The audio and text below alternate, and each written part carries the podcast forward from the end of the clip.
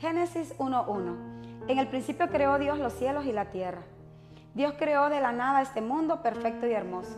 ¿Qué quiero decir con esto? Que Dios nos hizo seres creativos, nos hizo seres con un potencial en el cual día con día nosotros nos podemos desarrollar como seres humanos. Y todo esto nosotros podemos implementarlo, enseñarlo a las generaciones que vienen detrás de nosotros. Algo que me llama la atención es que cada año hay inventos y muchos de esos inventos no salen al mundo, no salen a la luz, han quedado escondidos, otros solamente se quedaron con sus patentes, se quedaron con la idea de poder crear o de poder hacer algo con esa creatividad que Dios les dio. Pero ¿saben algo?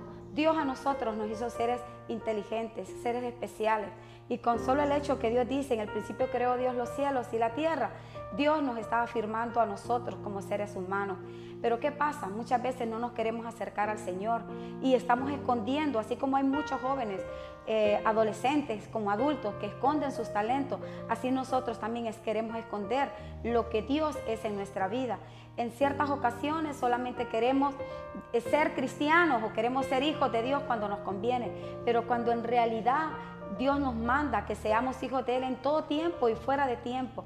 Y en este tiempo yo les quiero decir a cada uno de los que nos miran a través de este medio que agárrese de lo que Dios le ha dado, la creatividad, ese potencial de poder ser una persona idónea, una persona en la cual Dios lo creó a imagen y semejanza de Él.